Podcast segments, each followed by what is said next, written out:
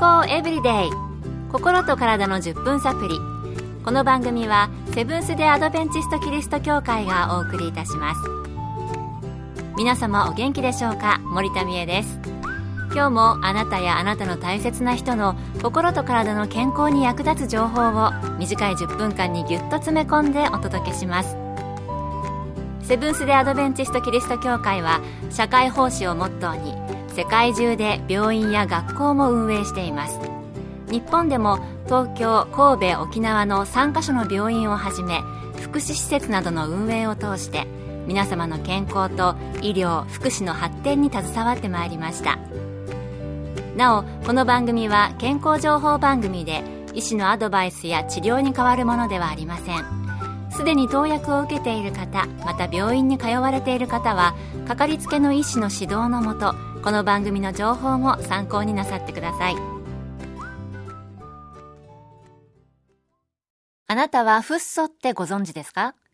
聞いたことはあるけれど実際に詳しくはわからない方も多いのではないでしょうか私もその一人です特に歯に関係する用品にこのフッ素配合などという記載がありますよね。そしてこのフッ素配合の歯磨きなどの口腔ケア商品、結構以前から出ているような気がします。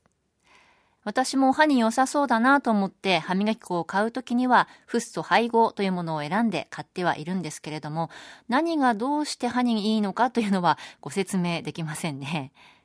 先日この番組のスタッフが子供と一緒に歯科医を受診して、ついでにフッ素入りの歯磨き粉を購入してきたそうなんですが、その際、二つの味の中から一つを選んだら、歯医者さんに、〇〇くんは6歳ですよね。でしたら、ブドウの方がいいですよって言われて、なぜですかと聞いたら、フッ素の配合量が多くて、ブドウ味の方が年齢に即しているということだったそうです。へえ、年齢によって使い分けるんだ。フッ素配合製品でも配合量の差があるんだと感心して帰ってきたということです。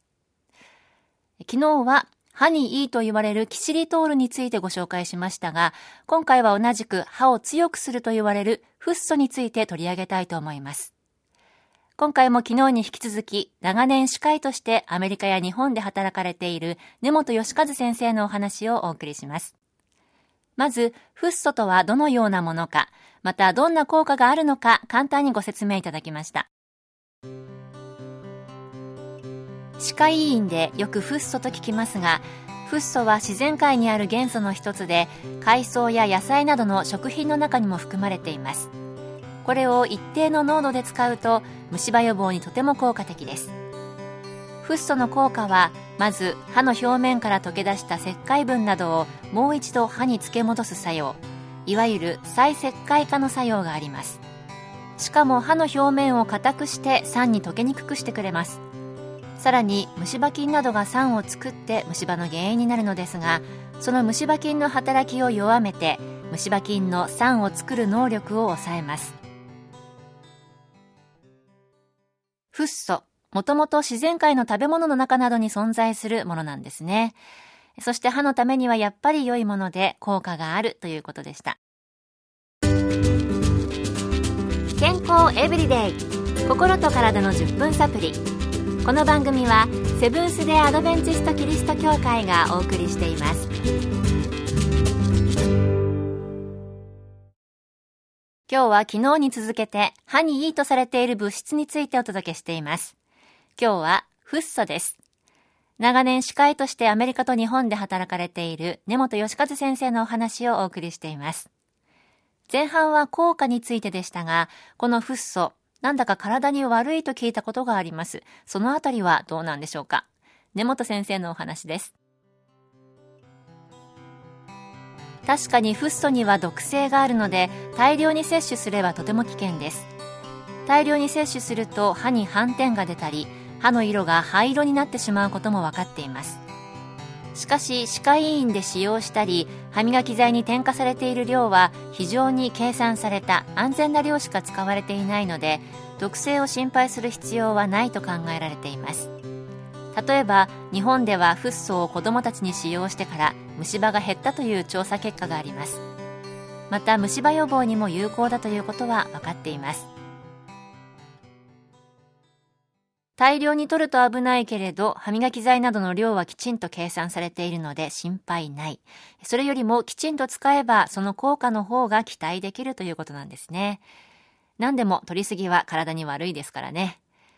それでは、フッ素入りの歯磨き剤の効果的な使い方ってあるのでしょうか？フッ素は一定時間歯の表面にとどまって歯の表面に作用する時間が必要ですそれなのでフッ素入り歯磨き剤でよく歯を磨いた後に口に溜まった泡などを吐き出すだけにするか。口をすすぐにしてもなるべく少量の水ですすぐようにしその後30分ぐらいそのままにしそれから思い切りすすぐのが良いでしょう。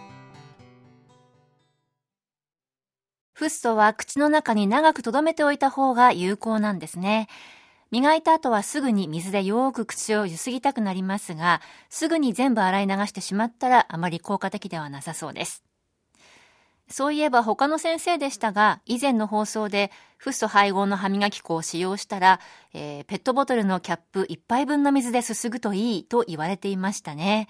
えー、それだけで？と思いましたけれども、やっぱり抵抗あるなという方もいらっしゃるのかもしれません。えー、根本先生は、その後30分ぐらいしたら思い切りすすぐといいということを教えてくださいました。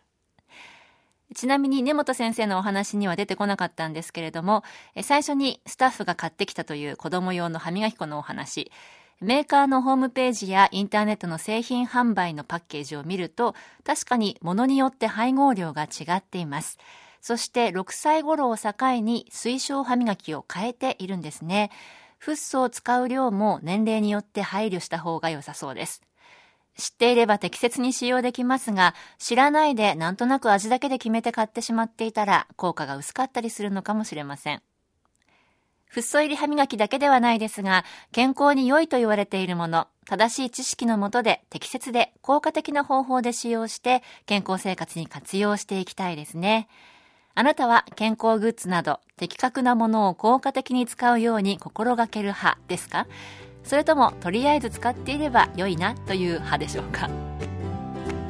今日の健康エブリデイいかがでしたか？番組に対するご感想やご希望のトピックなどをお待ちしています。さて最後にプレゼントのお知らせです。